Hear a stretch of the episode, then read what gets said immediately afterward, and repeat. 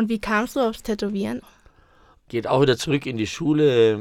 Ja gut, mein Leben war schon in der Kindheit ein bisschen anders wie bei anderen. Ich bin in Kommunen aufgewachsen etc. Ich habe, wie gesagt, eine ganz andere Körper- und Wertvorstellung. Und mir hat einer erzählt, da bleibt Tinte unter der Haut, wenn man es reinsticht. Und ich weiß noch, das ist vielleicht das Schleichwirkung, es war ein GH-Füller, mein erster. Und ich glaube, dritte, vierte Klasse haben wir den in den Arm gerammt. das war mein erstes Tatte, yippie Na, das, der Punkt, den habe ich heute noch. Und ein bisschen die Sucht, anders zu sein. Das war mir mhm. wichtig. Anders auszusehen, äh, mich selber zu designen, mich selber zu verwirklichen.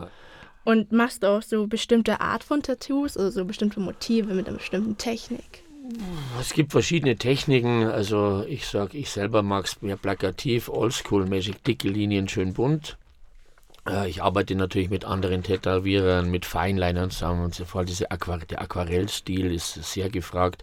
Da habe aber ich selber keinen Bock dazu, weil ich bin ein bisschen hyperaktiv und wenn ich länger sitzen muss, eine Stunde, dann wird es für mich echt eine Pflicht.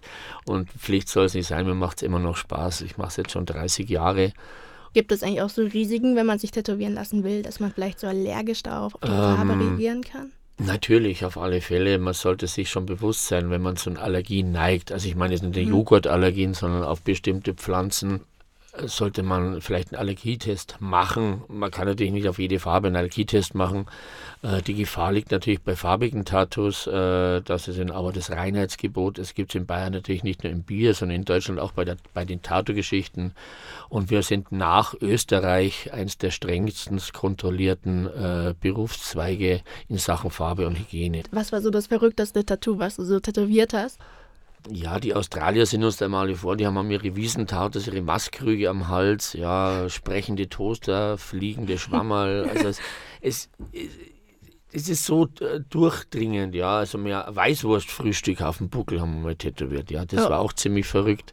Ja, ein rosa Nilpferd mit Wasserpfeife. Also in 30 Jahren, ich könnte ein Buch schreiben, vielleicht sollte es mal machen, über den Irrsinn eines Tattoo-Studios. Bist du auch selber in deinem Laden anzufinden? Ja, natürlich, klar, auf alle Fälle. Also ich bin natürlich auch viel unterwegs. Also ich mache das ja, ich wollte keine Messen machen, also Tattoo Convention, aber es macht einfach Spaß, sich auszutauschen mit anderen Künstlern, mit anderen Studios. Äh, viele Freundschaften, die schon über Jahrzehnte entstehen, mhm. ja, weltweit.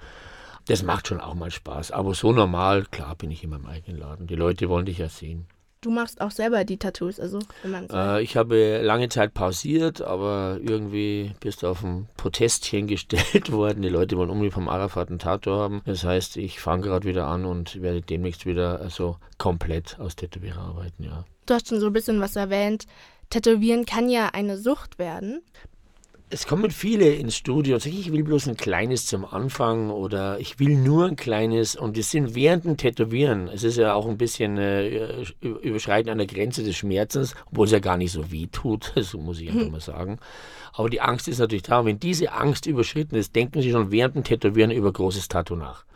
Und es ist halt äh, ein Boom gewordene Industrie, die ich nicht gut finde, sage ich ganz offen und ehrlich. Also wenn ich halt äh, 16, 17, 18, 19 Jahre zugehackt bis unter das Kinn sehe, das ist nicht, weil ich keine sichtbaren Tattoos mache, ich finde die toll, aber die sind ihrer Tragweite, glaube ich, gar nicht bewusst.